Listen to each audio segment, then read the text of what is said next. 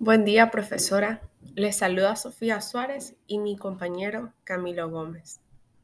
El siguiente podcast tiene como objetivo poder conocer más a fondo lo que es la logística y de qué manera es esto importante en los canales de distribución. Para poder comprender lo siguiente, es importante definir qué es la logística. Y bueno, la logística que se lleva a cabo en los canales de distribución se refiere a todas las actividades puestas en marcha que pretenden ayudar a las marcas en administración, producción y ventas de sus productos. Actualmente, a nivel mundial, se está viviendo algo llamado la ya bautizada crisis de contenedores.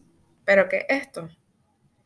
Se le denominó con este nombre porque uno de los factores principales es literalmente la escasez de contenedores lo que se traduce como poco espacio para transportar productos de Asia a Occidente.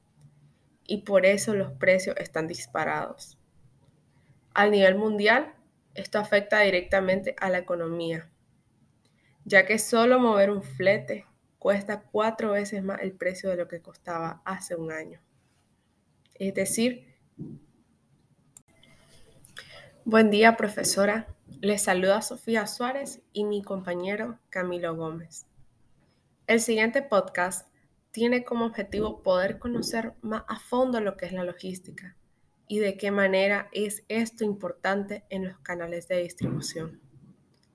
Para poder comprender lo siguiente, es importante definir qué es la logística. Y bueno, la logística que se lleva a cabo en los canales de distribución se refiere a todas las actividades puestas en marcha que pretenden ayudar a las marcas en administración, producción y ventas de sus productos. Actualmente, a nivel mundial, se está viviendo algo llamado la ya bautizada crisis de contenedores. ¿Pero qué es esto? Se le denominó con este nombre porque uno de los factores principales es literalmente la escasez de contenedores lo que se traduce como poco espacio para transportar productos de Asia a Occidente. Y por eso los precios están disparados.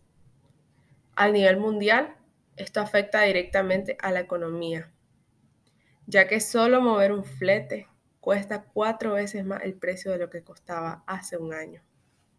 Es decir,